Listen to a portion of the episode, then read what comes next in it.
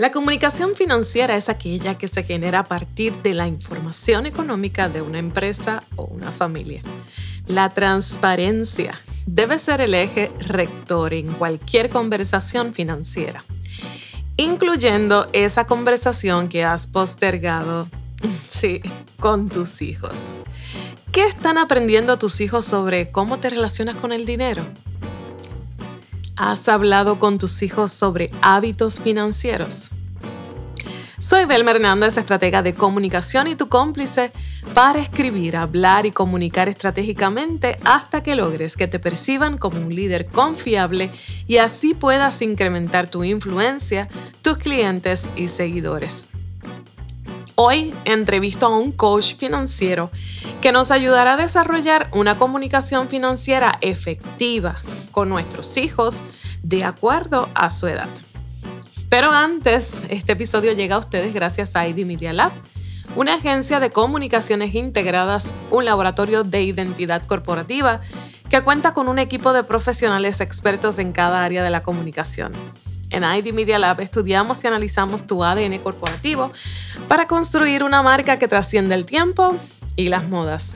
Te acompaño en el proceso de transmitir un mensaje desde su diseño hasta su difusión, combinando estratégicamente el uso de las redes sociales y los medios tradicionales, para así incrementar los niveles de confianza social en tu marca, tu empresa y así aumentar tu influencia, tus clientes y seguidores. Te invito a visitar mi página en la web belmernandez.com, en donde encontrarás una guía práctica para potenciar tu comunicación en las redes sociales.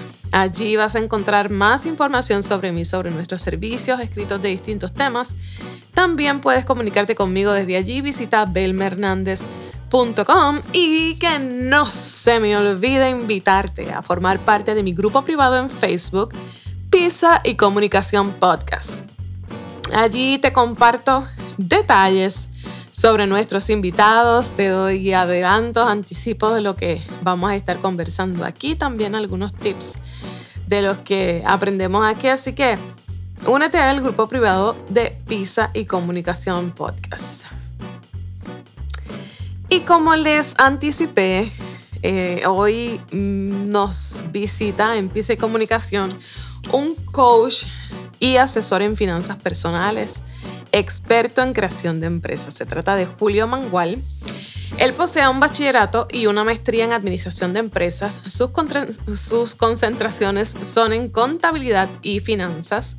Cuenta con más de 10 años de experiencia en el sector financiero y bancario de Puerto Rico. Se desempeñó como regulador de la Banca de Puerto Rico y actualmente es director de cumplimiento de una institución financiera.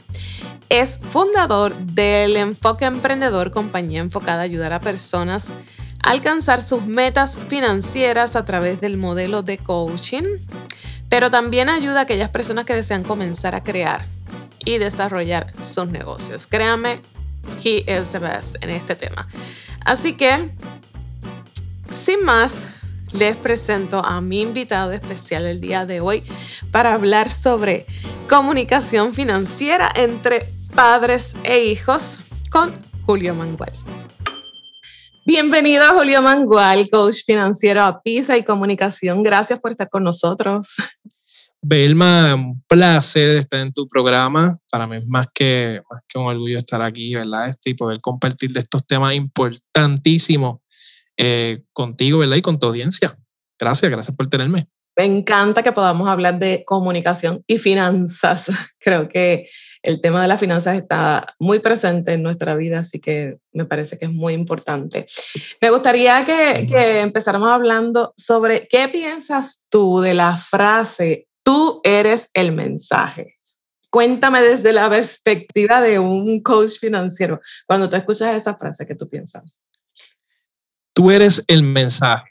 Me gusta, me gusta la frase. Pues mira, yo, yo obviamente, eh, muchas de las cosas que vamos a estar hablando en el día de hoy, eso mismo. Eh, uno con eh, las acciones que uno toma, ¿verdad? Con, con, con, las cosas que uno hace en la vida, los pasos que uno hace, ¿verdad? Todo tiene su consecuencia y obviamente dentro de esas consecuencias puede ser unas consecuencias, ¿verdad? En donde tú dejes un legado y de lo que estás haciendo, ¿verdad? Y cómo estás ayudando y cómo estás impactando a las personas, deje un legado, ¿verdad? Y ese mensaje positivo, este, en comparación, ¿verdad? A, a dejar un, un, mensaje, ¿verdad? Que a veces pues, predicamos la moral en calzoncillo, como decimos, ¿verdad? Y no, no somos, no decimos una cosa, pero actuamos de otra. Y mm. obviamente, pues, en base a los, a los actos, ¿verdad? Y a las acciones que uno tome, pues es el mensaje que uno lleva. Así que desde, esa, desde ese lema, ¿verdad? Esa más o menos por donde yo lo, lo pienso. Este, no sé si estás de acuerdo. Me encanta, definitivamente. Y me parece que, que, también el tema de las finanzas requiere congruencia de nuestra parte y, claro. que lo que digamos, pues lo ejecutemos también. Oye, yo eh, con el tema de, de, desde que me formaba con el tema de las matemáticas, nada hay que ver, mucho menos con el tema de las finanzas. Un tema que yo siempre evado y, y, creo que he perdido mucho dinero por estar evadiendo ese tema, por no eh, asumir cierta responsabilidad de, de, de ese tema. Y, y, entonces me parece admirable, como, como es un tema que para mí es como que difícil, me parece admirable cuando puedo hablar con personas que se han dedicado al tema de, de las finanzas, de los números, y me gustaría conocerte un poco más, que nos hables un poco de tu formación, de tu experiencia y cómo has llegado a convertirte en un coach financiero.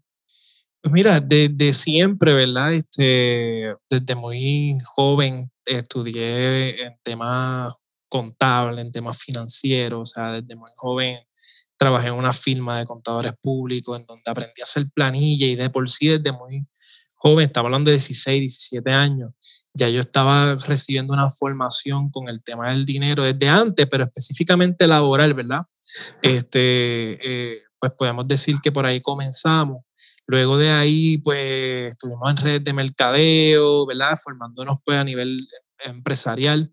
Y de ahí, pues entonces brincamos y estuvimos trabajando uno de los bancos más grandes aquí en Puerto Rico, que es el Banco Popular, ¿verdad? Estuvimos ahí durante seis años trabajando con distintos productos financieros, ¿verdad? Y entonces, pues uno va identificando, eh, eh, ¿verdad? Esa necesidad de conocimiento de parte de lo que es las personas, ¿verdad? El público.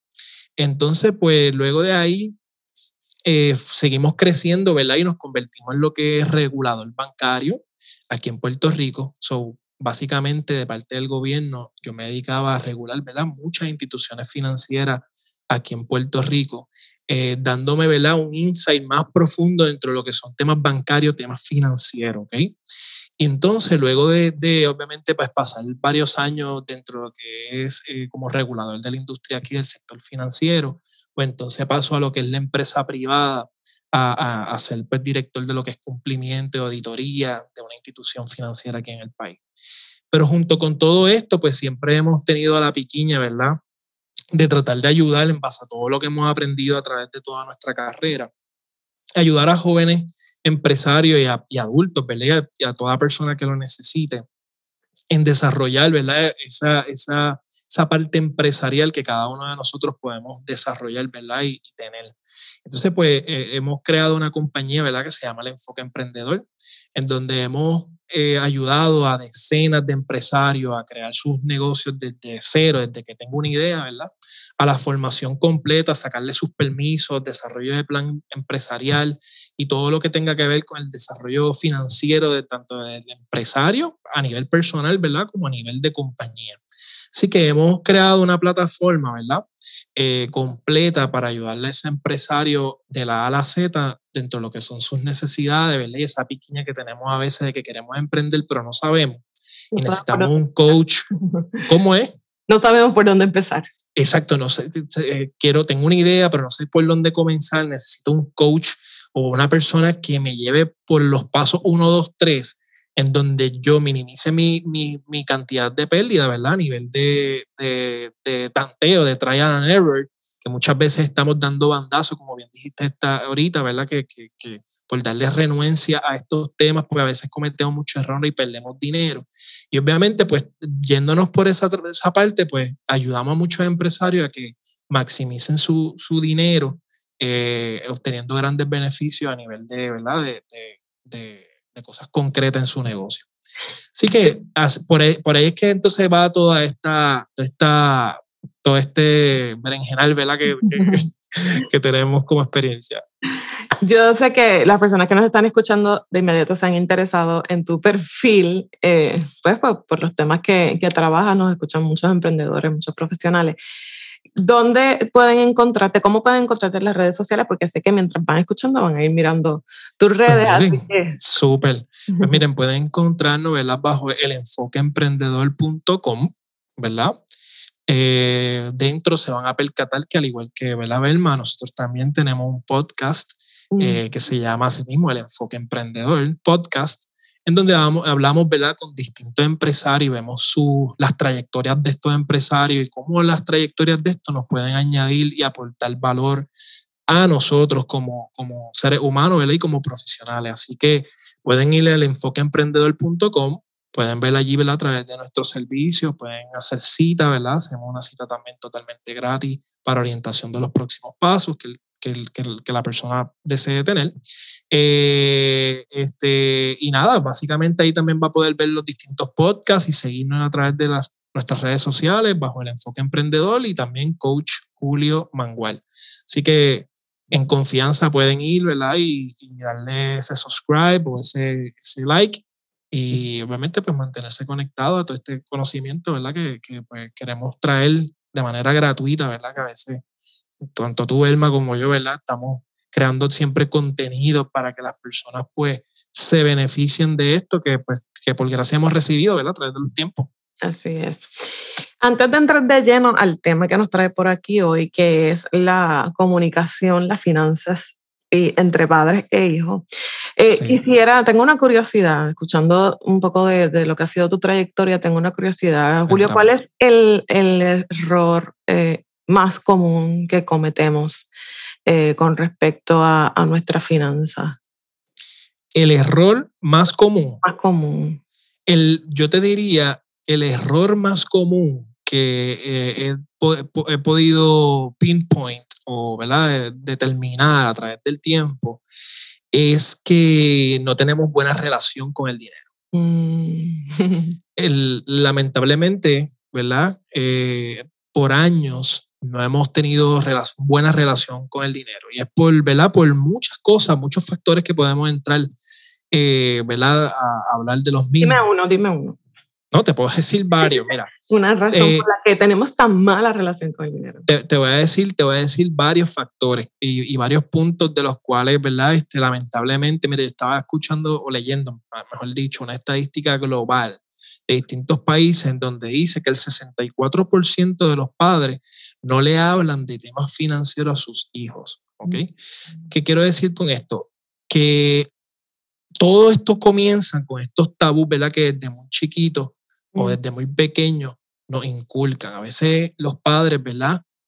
Vamos creciendo viendo la mala relación que tienen nuestros padres con el dinero, ¿verdad? Siempre están peleando por el dinero, veo a mis papás peleándose por el dinero, se divorcian por el dinero.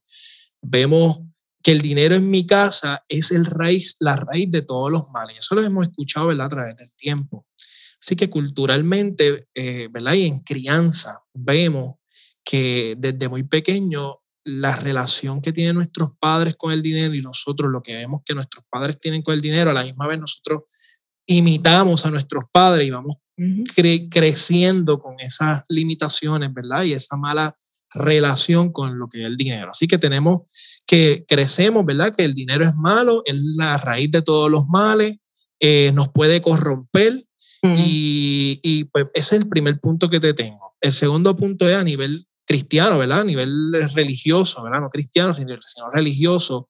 Eh, muchas veces, eh, ¿verdad? O la, la, filosofía de antes siempre te, te, recalcaban, ¿verdad? Que tener dinero, esa es la, ¿verdad? la raíz de todos los males. Ahí está una, una frase, ¿verdad? Un pasaje bíblico donde Jesús establece, ¿verdad? En donde eh, es más fácil entrar eh, un camello por el ojo de una aguja que un rico al reino de los cielos. No sé si has escuchado eso. de alguna manera se, se, perpetúa este asunto de que hay que ser pobre para ir al Claro, entonces desde muy pequeño te van poniendo el dinero desde una perspectiva en donde el dinero es malo, ¿verdad? Que tenés que pasar miseria, porque, porque Jesús dijo, ¿verdad? Que es más fácil que entre un camello por el ojo de una aguja que un rico reino de los cielos. Entonces, pues vas creando esa mala relación y no aceptas el dinero como una herramienta amoral.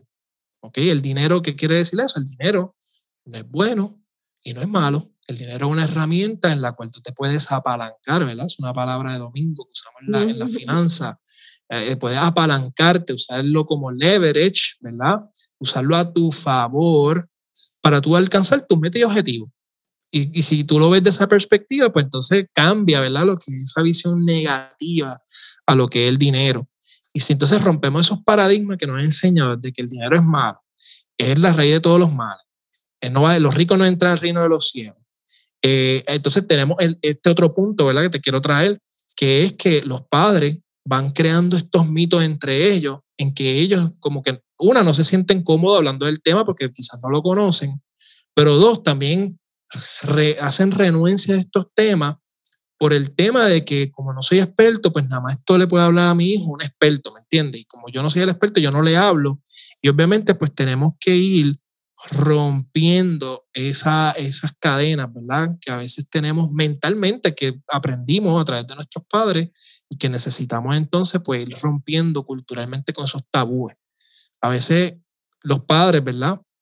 No, no, y hablando de tabúes, o sea, muchas veces los padres, ¿verdad? Les cuesta tener la famosa charla, ¿verdad? De talk sobre, eh, con los hijos eh, respecto a, a, hablar de temas de cómo nacieron, ¿verdad? cómo vienen los, los, hijos al mundo. Pues está casi en la misma liga hablar del dinero y de asuntos financieros eh, con los hijos. Definitivamente. Yo lo veo como que está en el mismo nivel de tabú. O sea, igual que no quiero hablar de sexualidad con mis hijos, tampoco quiero hablar de dinero. Eh, porque me parece que, que, es cierto lo que tú dices. De generación a generación hemos venido eh, cargando con un chip que, que nos hace ver el dinero como algo eh, malo. Sin embargo, quisiera como que un poco, de alguna manera, afectar ese pensamiento en la mente de nuestra audiencia eh, eh, eh, con el tema de, de la pobreza y, y, la religión y todo eso.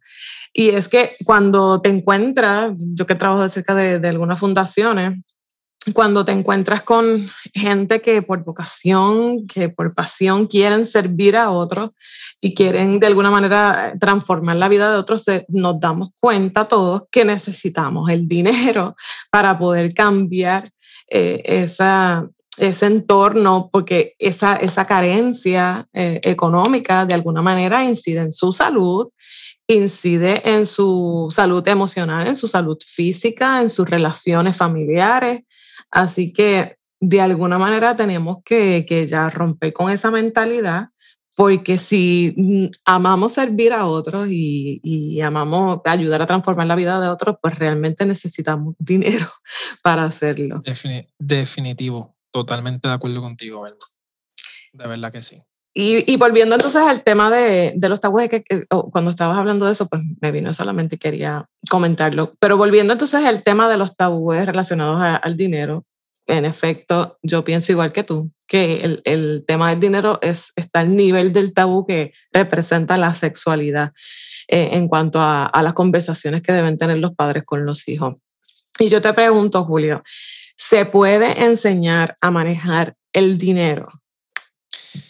A los hijos o a, sí, a los hijos, bueno, en general a los hijos. Sí, bueno, bueno, definitivamente, o sea, el, el, el tema, el tema eh, de enseñar se puede enseñar a toda persona, pero yendo específicamente a lo que son los hijos, pues definitivamente es eh, unas edades importantísimas.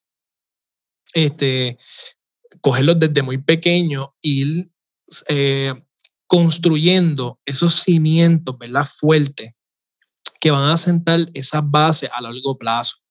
Así que desde muy pequeño es bien importante que le vayamos hablando del tema de asuntos financieros, ¿verdad? Y de lo que son las finanzas a nuestros hijos, desde una perspectiva, desde, ¿verdad?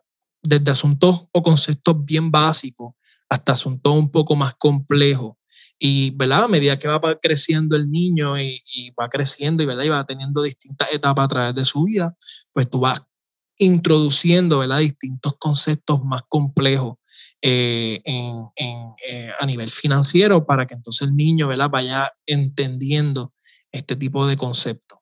Y esto se hace a través, ¿verdad? Como hablamos ahorita, de ejemplo, de llevar el mensaje a través del ejemplo, como bien comenzaste el podcast. Eh, los hijos imitan a uno. Por consiguiente, a través del ejemplo y de actividades prácticas que podemos estar, podemos mencionar alguna más adelante, eh, podemos hacer, ¿verdad? Que nuestros hijos eh, pues este, tengan esa relación positiva con el dinero y vayan entendiendo lo que es el concepto de la finanza. Así que a tu pregunta es sí, se, se puede enseñar, ¿verdad? A los hijos desde muy pequeños eh, estos conceptos. Yo quisiera un poco contextualizar sobre la importancia de hablar, de conversar, de comunicarnos con nuestros hijos referente al dinero. ¿Qué tú has visto en, los adultos con los que has trabajado? Eh, que, lo ves como una consecuencia, un efecto de que sus padres no hubiesen tratado este tema con ellos, este tema de la finanza. O sea, eh, repíteme la pregunta, ¿cómo yo veo que... Eh, en resumen, la, la pregunta es ¿cuán, cuán, importante es hablar sobre el manejo del dinero con los hijos y, y cómo tú has visto el efecto, la consecuencia de, de no hablar sobre dinero con nuestros hijos, en esos adultos con los que tú eh, trabajas, has trabajado? Bueno, pues, pues fíjate, pues tremenda pregunta porque pues eh, básicamente eh, lo que hemos estado hablando hasta el momento, vemos personas, ¿verdad? Que, que crecen, los niños pues crecen, muchos con, ¿verdad? Sin, al no tener el concepto de lo que es el dinero y el esfuerzo que se tiene que tener para conseguir el mismo, pues muchos hijos crecen, ¿verdad? Con los hijos caprichosos, ¿verdad? se creen que se lo merecen todo y, piden y piden y piden y piden y los padres pues no saben cómo, como nunca le hablaron del dinero, nunca le pusieron un no, pues vemos pues hijos que crecen, ¿verdad? Caprichosos y, entran en la vida con malos conceptos y se chocan con una realidad cuando entran al mundo, que pues obviamente, espérate, es que hay que trabajar para conseguir dinero. O sea, eh, eh, creces, ves niños que todavía tienen 20, 30, niños no, adultos, hombres, adultos, de 20, 30, 40 años, que eh, los padres todavía los mantienen.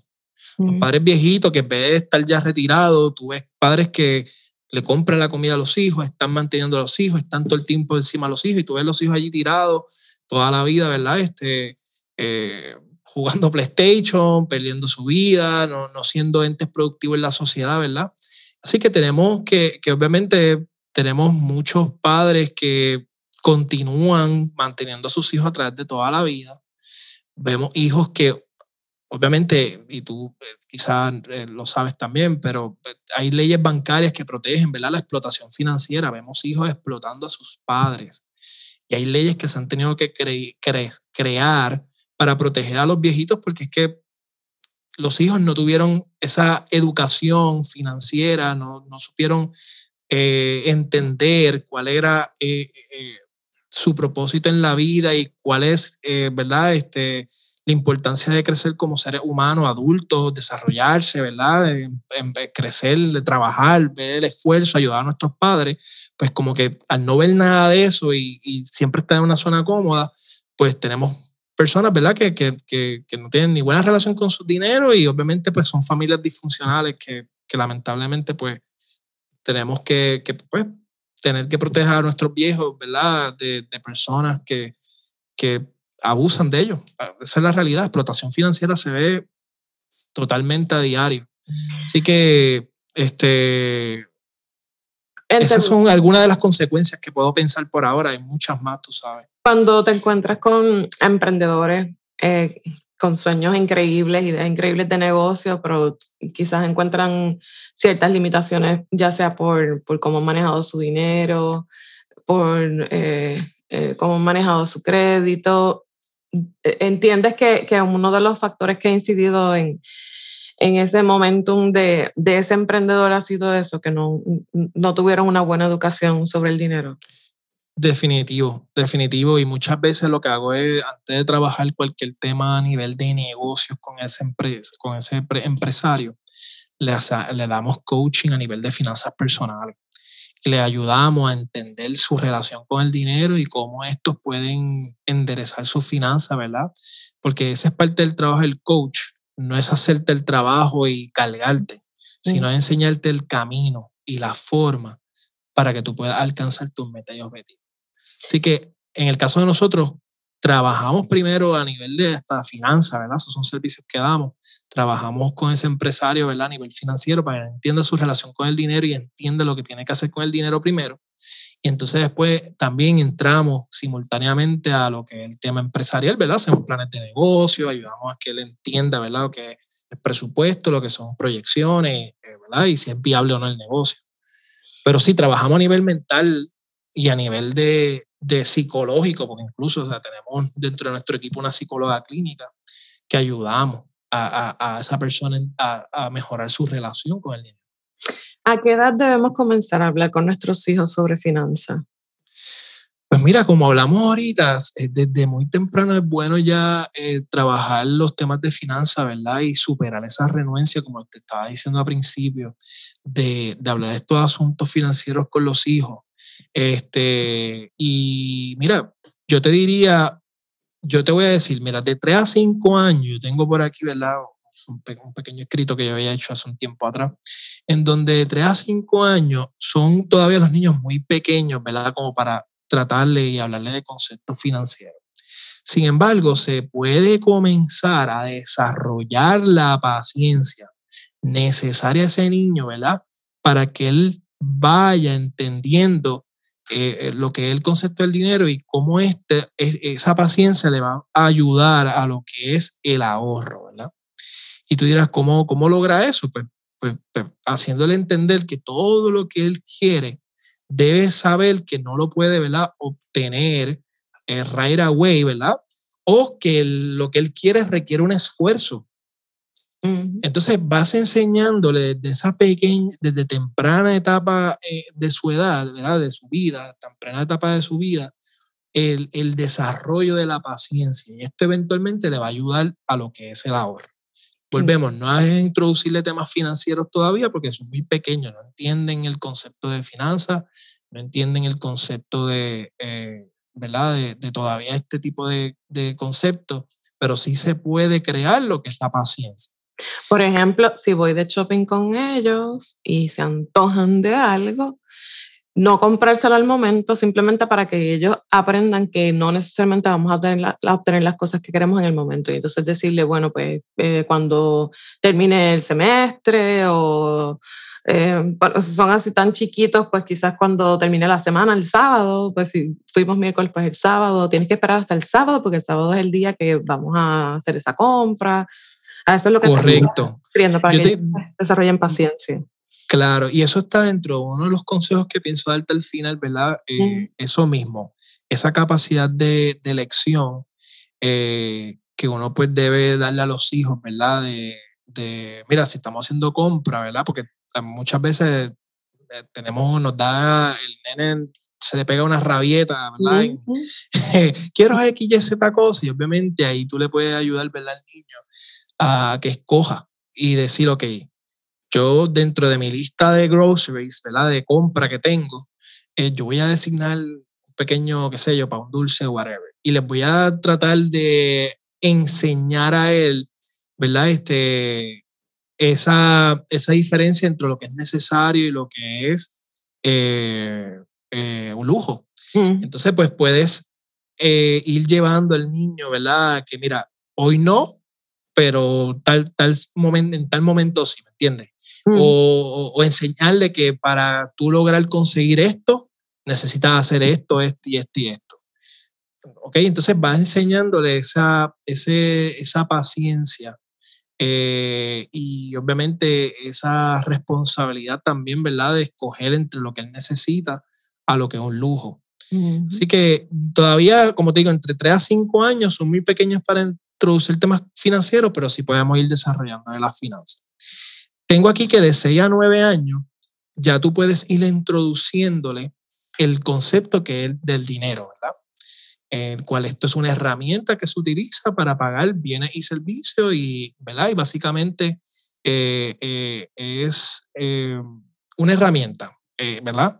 Y dentro de ya esta etapa, ya, tú, ya el niño, ¿verdad? Podemos ir fomentando lo que es el ahorro a través de una alcancía, ¿verdad? O el famoso celdito. este, durante esta etapa, esto le va a ayudar al niño a ir eh, fomentando, ¿verdad? Lo que es el manejo del dinero y ver el valor de este. Y es bien importante que durante esta etapa de 6 a 9, ¿verdad? Los padres puedan fomentar el ahorro premiándolo eh, eh, cuando el niño llega a una meta, ¿verdad? Así que, que, que, tenemos entonces esa, esa ventaja durante ese periodo. Una de las actividades que yo recomiendo, ¿verdad? Durante este periodo específicamente, de 6, 9, hasta 11 o 12 años, que también tengo algo por aquí de eso, es que, por ejemplo, un padre puede eh, brindarle eh, una paga. O sea, tú puedes darle una paga al niño eh, de manera diaria y te voy a explicar por qué diaria. Te voy a explicar dos cosas. Una, que es la famosa paga. Cuando hablamos de paga, ¿verdad? Muchos padres que me, posiblemente me estén escuchando y puede que difieran de mí porque podrían pensar, ¿verdad? Que al niño no hay que pagarle ni nada. Pero cuando hablamos de paga, yo quiero traer, ¿verdad? Que la paga no es otra cosa que darle la oportunidad a ese niño a que tome decisiones sin la mediación de los padres. ¿Y qué fomenta esto? Autonomía y responsabilidad e independencia. O sea que más allá de nosotros como padres ver el que quizás uno le haga una pequeña paga al hijo o lo premie o fomentes el que él trabaje y le das una paga, no es por el trabajo per se de lo que está haciendo ese niño, sino es la elección que le estás brindando, en donde el niño está viendo que con el esfuerzo él puede recibir una paga, pero no solamente con eso, yo, necesito, yo al tener este dinero tengo que tomar mis propias decisiones.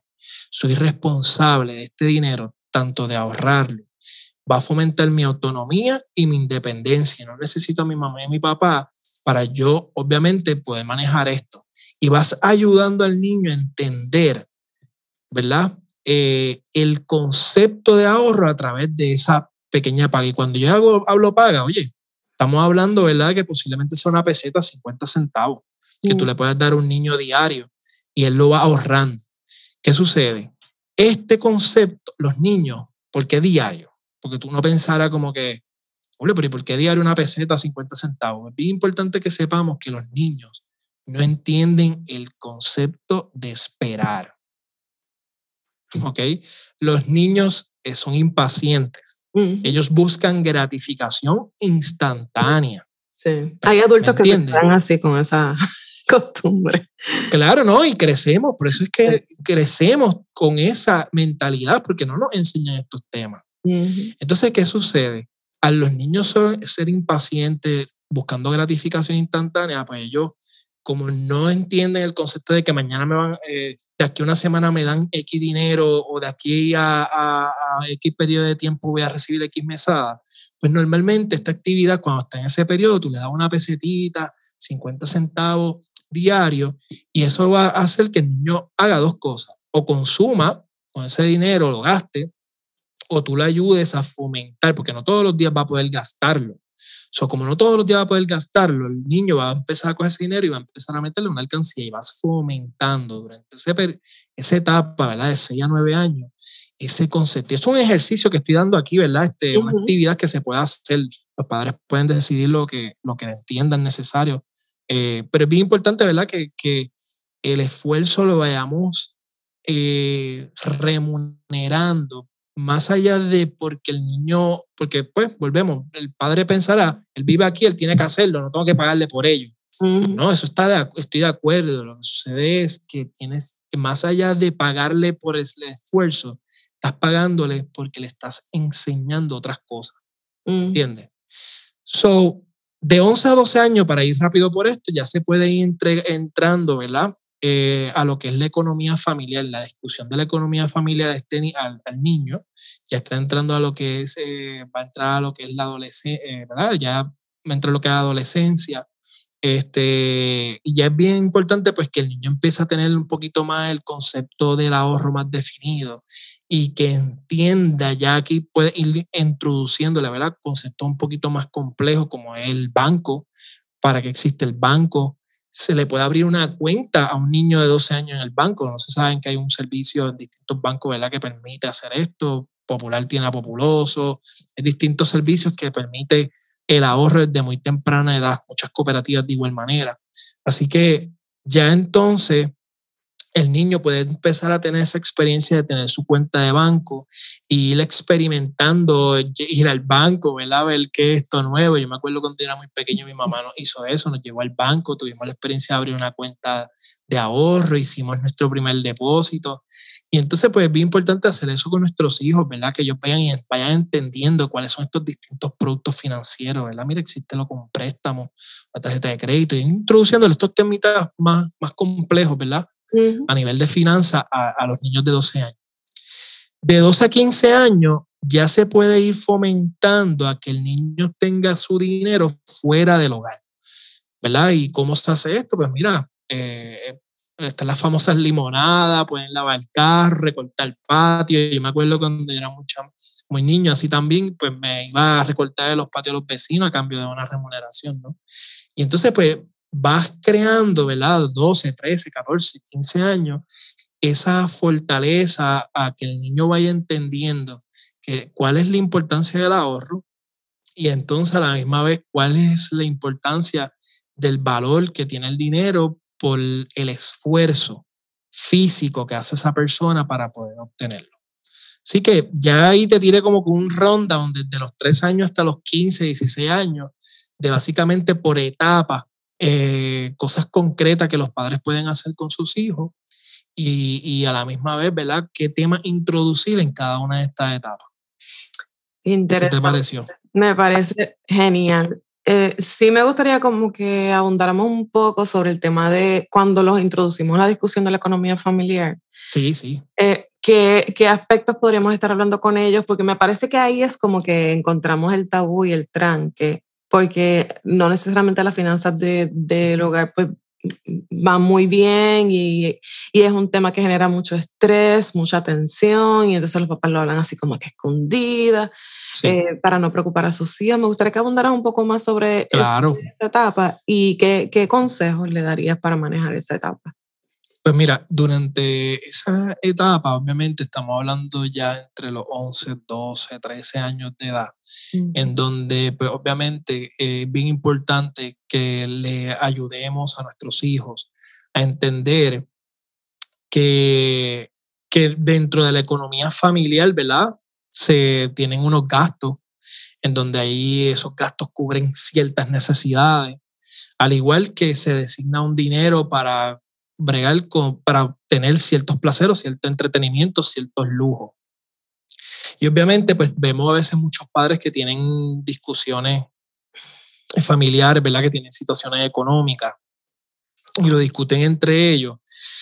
Y obviamente tenemos un hijo en donde como no se le habla de nada de estos temas, pues entonces empieza a pedir que si el PlayStation, que si tal cosa, que si queremos esto, los zapatos queremos eh, la ropa, queremos ir a Disney, queremos X, Y, Z, y obviamente como un niño o ¿verdad? un adolescente que está próximo a ser adolescente va a entender, si nunca le hablamos del dinero, y nunca le, hablamos de qué necesidades tenemos que cubrir primero para poder darnos, podernos dar ese lujo. Si no hablamos de estos temas con el niño, el niño no tiene el, no sabe, ¿entiendes? O sea, él, va a seguir pidiendo y pidiendo y pidiendo y entonces, pues ahí entonces los padres a veces, por no hablarle de estos temas y tratar de complacer a los hijos, cogemos préstamos.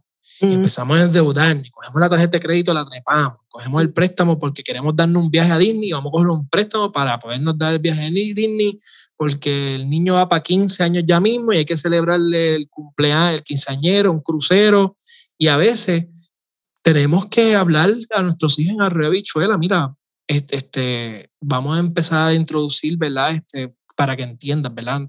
Estos son nuestros, oye, y pueden darle participación y él vea cuáles son los gastos eh, que tienen ustedes como familia. Mira, la casa, cuánto pagamos, esto así, esto así, esto así, y contamos con este dinero para cubrir con esto.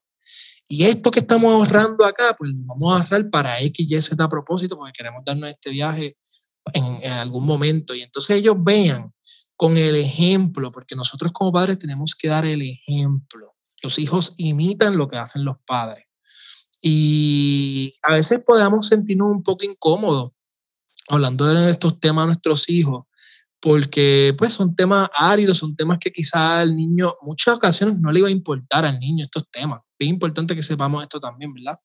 Los niños están más pendientes al juego, están más pendientes a ciertas cosas, pero es por eso que tú tenemos que introducir estos temas de manera asertiva. ¿Y cómo se introducen estos temas de manera asertiva? Pues mira, sea, no solamente hablándolos, sino puedes también crear juegos para hablar de temas financieros puedes el mismo juego de Monopolio, uno de, de, los consejos que tengo aquí más adelante es que pueden utilizar juegos como el mismo Monopolio eh, para que el niño entienda el concepto del dinero, de que con tanto dinero puede comprar X casa, ¿me entiende? Y puede comprar X propiedades y puede como que entender ese concepto del dinero. Eh, pero concretamente a, a tu pregunta, este, sí, es bien importante, o sea, que incluyamos dentro de la economía familiar, dentro de la discusión familiar, el tema de las finanzas y que el niño vaya entendiendo, ¿verdad? ¿Qué es necesario? ¿Qué es lujo? ¿Qué puedo obtener ahora? ¿Qué puedo obtener con el esfuerzo? ¿Qué puedo obtener eh, si ayudo a mis papás en X, Y, Z cosas en el hogar, que ellos puedan remunerarme de alguna manera?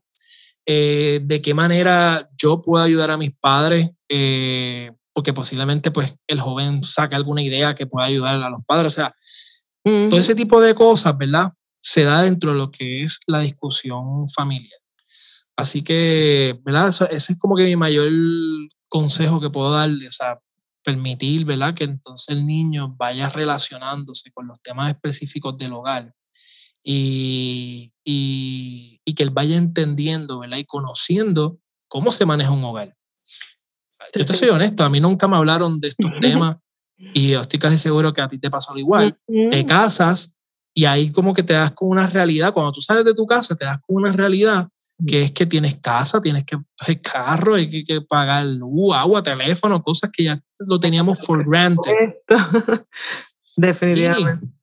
Y lo, lo, difícil de esperar hasta la adolescencia, que es cuando realmente nos retan los hijos, eh, eh, y no enseñarle desde que son más pequeñitos, es que esa es tan crítica porque ellos están muy afectados por la opinión de los padres y entonces, además de las presiones internas que tenemos en la casa de, de los de los gustos propios de nuestros hijos, está también lo que ellos quieren hacer por, por, lo que piensan los pares de ellos, sus amistades, sus amigos y por lo que hacen sus amigos. Y, y, en esa etapa de la adolescencia, la opinión de nosotros para ellos no cuenta tantísimo como cuenta la opinión de sus amigos. Así que si no le enseñamos desde antes, entonces vamos a tener una crisis ahí porque ellos no van a comprender, no van a entender. Ahí es que, que resuenan las frases esas de, este se cree que yo soy un banco. Porque es que no tienen conciencia de la procedencia de, del dinero y del esfuerzo que hay que realizarlo. Nos lo enseñamos desde pequeños. claro. es importante comenzar desde muy chiquitos. No, y que, y que como bien dices, este, fomentamos más ese tipo de cosas, como que te crees que soy un banco, o sea, eh, eh, en vez de educar y decir, mira, eh, this is why, este es el por qué no podemos ahora o es por esto. Y entonces él va entendiendo en que hay prioridades, hay necesidades. Yo, ¿Dónde voy a vivir? ¿En un puente? No, pues mira, hay que pagar la casa, ¿sabes? Antes de yo comerme un dulce. So, discernir entre lo que es la necesidad de los lujos es bien importante eh, dentro de estas discusiones. Si fuéramos a definir, eh, a identificar los conceptos principales, básicos, para eh, que nosotros deberíamos estar tratando con nuestros hijos. ¿Cuáles serían esos conceptos en términos de finanzas? ¿Qué, qué, qué cosas deberíamos estar enseñando relacionado a, al manejo del dinero? Pues mira, yo, yo, te, yo te puedo dar varios consejos, eh, ¿verdad? Puedo, puedo nombrarte algunos consejos en particular eh, que, que que pueda atender esta situación, ¿verdad? Y, y, este consejo que podamos enseñarle a nuestros hijos, son pues, puntos que podemos enseñarle a nuestros hijos para que entiendan el valor del dinero y, y el esfuerzo que requiere. Eh, pues es, que hablaste de, de lo del banco. Eh, yo pienso que otro, otro concepto sería el presupuesto. Ah, perdóname, está hablando de, concepto, entendí ah. consejo. Por alguna razón entendí consejo. Eh, no, no, concepto, pues mira, no, no, definitivamente. a las finanzas que, que deberíamos como que sí, hacer sí, sí. y esto tengo que enseñárselo. Eh, disculpa, me había entendido consejo. Pues mira, a nivel de conceptos, este, definitivamente, más allá del tema del ahorro, mm. tenemos el tema de lo que es presupuesto, mm. eh, bien, como bien menciona, este, ¿verdad? Dentro del presupuesto no es otra cosa que, una proyección de lo que de los gastos que posiblemente tengamos en comparación a lo que sucede en la actualidad. Y obviamente, pues lo importante es tener un presupuesto a base cero, que es que pues eh, básicamente lo que tú proyectaste sea exactamente lo que gastaste, ¿verdad? ¿Por qué? Porque esto fomenta de nuevo lo que es el concepto de ahorro. Más allá de eso, pues al niño también se le puede introducir conceptos tales como lo que es un préstamo, cómo funciona un préstamo, qué APR, ¿verdad? ¿Qué interés? ¿Qué son pagos? ¿Qué es un contrato? Esos temas así específicos de, de, de, ¿verdad? Esto estamos hablando ya más de 12 años en adelante, un poquito más, más maduro, estos tipos de conceptos.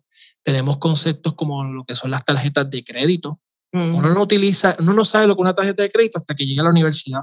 Yo estoy casi seguro que a ti te ha pasado eso. Que, que, no supiste que era una tarjeta de crédito hasta la universidad. Yo, muchos de mis clientes y muchas de las personas que yo con las que he trabajado, eh, mira, cogen una tarjeta de crédito en la universidad, no la pagan, se le dañó el crédito por 5 o 7 años eh, y después están básicamente todas sus 20, toda esa década, ese periodo de los 20 con crédito afectado porque tienen una tarjeta de crédito que nunca respondieron por ella porque no saben ni qué pagar, cómo pagarla, qué significa, qué, qué, qué es una línea de crédito, todo eso. Son temas que es bien importante que un niño antes de entrar a la universidad, que es donde empiezan a tener la capacidad de hacer contratación, ¿verdad? Hacer contratos con instituciones financieras, se le vaya explicando, ¿verdad? Este tipo de, de, de cosas. ¿Qué le puedo decir a mis hijos sobre las tarjetas de crédito? ¿Cómo funcionan? Pues mira, este, que tú le puedes decir a tus hijos. No, pues mira, eh, ¿verdad? Estos son temas ya, temas más específicos de finanzas, pero las tarjetas de crédito eh, son unas líneas de crédito, eh, ¿verdad? Que nos dan las instituciones financieras para nosotros poder tener pues la liquidez necesaria para hacer X, Y, Z pago. Las tarjetas de crédito son un producto financiero volvemos, no hay nada bueno, no hay nada malo, son temas, ¿verdad? Son cosas que, que, que pudiesen servir, son herramientas que te pudiesen servir para eh, cubrir X, Y, Z. Claramente, dentro de una perspectiva financiera, nuestra recomendación siempre es, ¿verdad? Dentro de lo que son finanzas personales, nuestra recomendación es que se fomente mejor lo que es el ahorro y, y ¿verdad? Que, que el ahorro tenga un propósito es bien importante que dentro de los consejos que vamos a estar dando más adelante podamos darle un propósito a lo que es el ahorro. No ahorrar porque sí, sino ahorrar para crear un fondo de emergencia, crearlo eh, para tener un, eh, eh, mínimo de, de, tres meses cubierto de las necesidades básicas, ¿verdad? Que, que, que tengamos. Eh, tenemos que tener un ahorro para un viaje que queramos darnos, queramos hacer un ahorro para tener un Christmas Club, para los regalos de Navidad, regalos de padre, madre, o sea, darle un propósito al ahorro. Así que este, si la persona ahorra, le da un propósito al ahorro, entonces con paciencia, ¿verdad? Y a través del esfuerzo que se hace a través del tiempo, vas a tener el dinero para poder comprarte lo que tú necesites en X punto dado. Lo que pasa con las tarjetas de crédito, pues que es un dinero que tienes ya de por sí ahí, pero eso te va a costar, ¿verdad? Te va a costar intereses. Eso tiene un tema de, de intereses, ¿verdad? En donde cuando tú compras con esa tarjeta te va a cobrar, te van a cobrar unos intereses y vas a tener que pagar no solamente lo que pudiste haber ahorrado y, y comprado sin tener mayores gastos, sino vas a tener que pagar eso que querías con intereses. Mm. que un, para, para, efectos de, de los que no sepan, el interés es ese costo que tenemos por hacer una transacción, ¿verdad? Por pedir prestado. El interés no es otra cosa que el costo por pedir prestado a una institución financiera. Así que, ¿verdad? En términos de arroz y chuela. ¿Algún este otro concepto eh, relacionado a las finanzas que debamos eh, tener presentes para conversarlo con nuestros hijos? Ahorro, presupuesto, préstamos, intereses, pagos, contratos, tarjetas de crédito. Claro tarjetas de crédito. Este, déjame ver qué más podemos decirte. Este, bueno, aparte, ¿verdad? O sea, son temas específicos financieros. Eh, e, existe también el tema de eventualmente que se le puede inculcar, ¿verdad? También la, la cuestión de inversiones. Mm, bien importante. Bien importante ese tema, ¿verdad? De, de, lo que son las inversiones. Y, el, y una inversión, ¿verdad? Es, eh, es un, una cantidad que se determina, ¿verdad? Dentro de nuestro presupuesto para, eh, para ponerlo, ¿verdad? En, alguna, en algún tipo de activo que te genere mayor rendimiento o te dé un beneficio mayor en el futuro. ¿Qué quiero decir? Para, para ¿verdad? En arroz y chuela. Eh, yo voy a determinar que esta cantidad mensual que cobramos, ¿verdad? O que nuestros hijos eh, enseñarle a ellos, ¿verdad? Esta cantidad que, que, se le está dando en mesada, pues X, Y, Z cantidad, un 10%, un 20%, lo vamos a destinar para una inversión. ¿Cuál podría ser una inversión para un padre? Pues para una persona, ¿verdad? Que ya tiene su trabajo estable. Voy a sacar el 20% de mi salario, lo voy a ahorrar para comprarme una casa, ¿verdad? Y esa casa lo que voy a hacer es alquilarla. Y esa casa, al, al alquilarla, me va a estar generando un beneficio mensual, ¿ok? Me va a estar generando un beneficio mensual, el cual es un rendimiento, ¿verdad? Es un beneficio mayor a lo que yo invertí. Y eventualmente voy a recuperar mi inversión y voy a obtener más rendimiento. Ese es en el caso de los bienes raíces, ¿verdad? Las casas.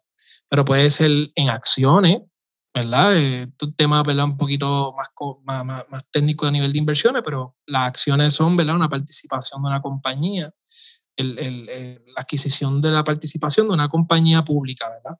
Y tú mm. puedes comprar una acción a un precio y después la puedes vender a otro precio mayor, ¿verdad? Y eso, pues, es una inversión. Es bien importante que entendamos y le digamos a nuestros hijos que la inversión puede tener mayores beneficios como puede tener pérdidas, ¿verdad? Y es una cantidad que tiene que designar como, como, como una cantidad que pudiese perder en cualquier momento, como pudiese ganar en grande, eh, dependiendo, ¿verdad?, de cuán eh, concienzudo se hizo el ejercicio, ¿verdad?, de la inversión, si se pensó bien, etcétera, etcétera, etcétera. Pero sí, son temas que se pueden introducir también de lo que, de lo que son inversiones. Qué chévere, me encanta porque ahí tienen un mapita de algunos temas importantes que debemos conversar con nuestros hijos respecto a la finanzas. Finalmente, Julio, quisiéramos entonces hablar de consejos concretos sobre cómo enseñarle a nuestros hijos sobre la importancia de desarrollar habilidades financieras, consejos finales para nuestra audiencia eh, relacionados a este tema de la comunicación, las finanzas y, y los padres y los hijos. Pues mira, este, qué bueno que me pregunta eso, porque sí tenemos aquí algunos consejos. Eh, el, primer, el primer consejo que le puedo dar a un padre es que sea el mensaje, sea el ejemplo, ¿verdad? Y, y entienda que los hijos aprenden por imitación. Uno, el hijo va a ver a uno, ¿verdad? Este, a tomar decisiones va a ver a uno con la relación del dinero, va a ver la pareja, ¿verdad? Nuestros padres, nos ven a nosotros los padres, ¿verdad? Este, como, como su todo. Y obviamente, pues si ven que estamos peleando en base al dinero, que estamos teniendo mala relación al dinero, pues ellos van a tener mala relación al dinero. Si usted da el ejemplo y le enseña, ¿verdad? Eh, el esfuerzo, lo que es el valor, lo que son los buenos momentos, las vacas flacas, las vacas gordas, todo ese tipo de conceptos, él va a crecer con ese ejemplo. Ese es el primer, el primer consejo que les doy. segundo consejo que les tengo es usar, utilizar juegos, ¿verdad? Hablamos ahorita de monopolio, eh, pero puede también ser a base de anécdotas que tú puedes decirle, mira, mi papá eh, yo te quiero enseñar esto a ti porque yo viví esto con mi papá o pasó esto con X persona y esto es lo que yo aprendí de esto. Y vas dándole una anécdota, porque los niños aprenden, ¿verdad? Con interacción, con, con, con, con, la experiencia, con ejemplos, más allá de la clásica cantaleta de que el dinero, ta, ta, ta, ¿verdad? Así que puede utilizar juegos y anécdotas para enseñar. hablamos ahorita de dar la capacidad de elección, enseñarle lo que es necesario de lo que son los lujos. ¿okay? Y esa capacidad de elección, él puede escoger qué le conviene más. Eh, obtener ahora este, unos zapatos, unas zapatillas, ¿verdad? unas tenis de lujo Jordan o espérate, necesitamos comprar los libros para la escuela, ¿verdad? Eh, así que necesito comprarte, hacerte compra para tus meriendas en la escuela. Entonces, determinar y enseñarle, ¿verdad? Darle la elección.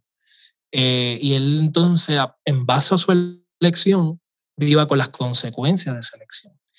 El cuarto punto que tengo por aquí es que el dinero es esfuerzo. Y ayudarle a comprender a ese niño, ¿verdad? Que el esfuerzo eh, que él lleva a cabo en su vida, él lo es, así obtendrá su recompensa, ¿verdad? Y que el dinero es tangible, que el dinero se agota, que no solamente es general, general, general dinero, sino también es mantenerlo. ¿okay? Quinto consejo eh, es eh, ayudar a los hijos a que entiendan cómo se administra el dinero. Claro, le estamos dando la paga, le estamos dando esa autonomía, esa responsabilidad, esa independencia, pero tenemos que enseñarle, ¿verdad? Previo a darle esa autonomía, esa responsabilidad, esa independencia, cómo manejar el dinero, ¿verdad? Este, unos días vas a poder gastarlo, otros días tienes que ahorrarlo. Quieres X, Y, Z, pues vas a tener que ahorrarlo, ¿ves?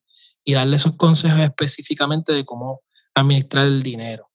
Este, específicamente explicarle al hijo lo que es el, la diferencia entre lo que es el valor versus lo que es el precio. Una cosa es lo que vale una cosa, ¿verdad? O sea, una cosa es lo que se percibe como lo que es el valor de X cosa, a diferencia de lo que es el precio de esa cosa. O sea, no necesariamente eh, como dice por ahí, lo barato sale caro, ¿verdad? Este, hay que enseñarle esa diferencia entre lo que es el valor y lo que es el precio. Eh, otro punto que tengo por aquí es ahorrar con metas, lo que estábamos hablando ahorita, ¿verdad? Destinar que cada ahorro tenga una meta, una finalidad, porque ahorrar por ahorrar no tiene gracia. Estamos ahorrando para comprar una casa, estamos ahorrando para comprar, para tener un sinking fund, un fondo de emergencia, para tener tres, cuatro, cinco meses de fondos de, emergencia o fondos para cubrir mis necesidades básicas en el caso de que me quedo desempleado. Eh, tenemos este ahorro para comprar el juego de muebles, comprar el juego de cama, lavadora, ¿me entiendes? Darle propósito al ahorro. Eh, hablamos ¿verdad? de la diferencia entre lo que es la necesidad de lujo, enseñar esa diferencia. Y mira, si él llega a la meta, que se estableció. Vamos a premiarlo, ¿verdad? Vamos a ayudarle y el que entienda que cuando llega a las metas y logra su objetivo, tiene esa sensación de satisfacción, ¿verdad? De, achievement, de que llegué a lo que quería hacer y esto tiene sus recompensas. Así que eh, te diría que esos son mis mayores consejos, este, Muy bien, muy bien. Eh, creo que ha sido tremenda esta conversación. Eh, creo que va a ayudar mucho a los padres a iniciar ese proceso de conversar, de comunicarse con sus hijos respecto a la finanza.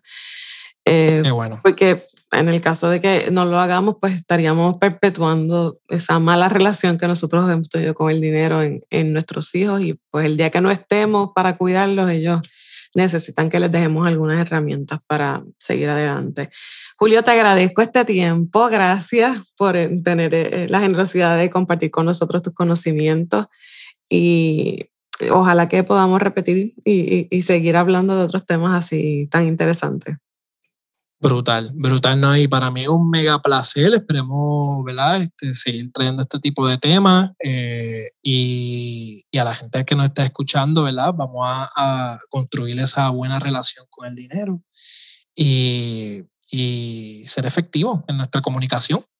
Eso, eso, eso es clave, ¿verdad, Elma? Definitivamente. Y, hay que también trabajar en nuestra comunicación con el dinero. yes, yes, totalmente de acuerdo. Gracias por estar con nosotros. Será hasta la próxima entonces. Gracias a ti por la invitación. Excelente tarde.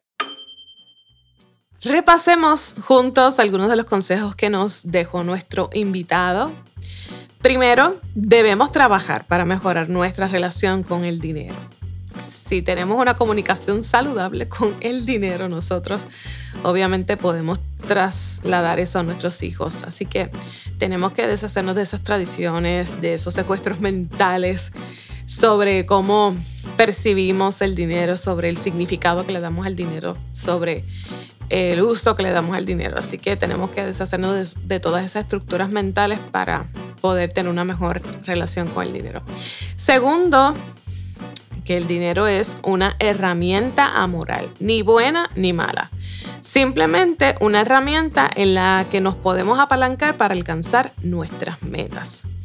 Tercero, los hijos imitan a los padres en todo, hasta en cómo se relacionan con el dinero. Así que si tú has podido identificar algunos ups en tu relación con el dinero, pues es importante que estés consciente de que tus hijos van a imitar esos ups. Así que más vale temprano hablar con nuestros hijos sobre hábitos financieros. ¿Qué le estás modelando a tus hijos? ¿Tienes dinero o el dinero te tiene a ti?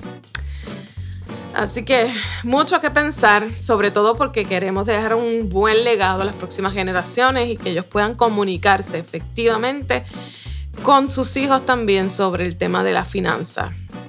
No olvides, nuestro invitado lo validó también, tú eres el mensaje y tus hijos van a copiar el modelo de relación con el dinero que tú les estás mostrando. Gracias por quedarte conmigo hasta el final de este episodio. Valoro mucho tu tiempo y tu atención. Me importa tu desarrollo y crecimiento.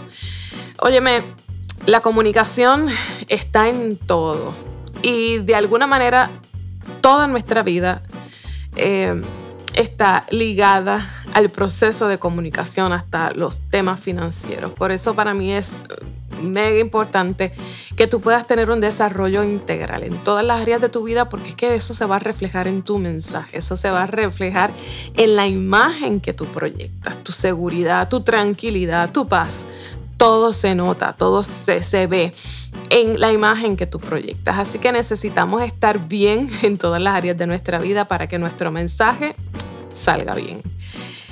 También recuerda suscribirte o seguir este podcast para que cada vez que salga un nuevo episodio la aplicación te avise que está disponible y no te pierdas ninguno. Comparte este episodio con tus amigos si te fue útil, por favor, compártelo con otros. Quizás tú no tienes hijos, pero tienes amigos, hermanos que tienen hijos hasta tus padres también podrían aprender el guito de aquí.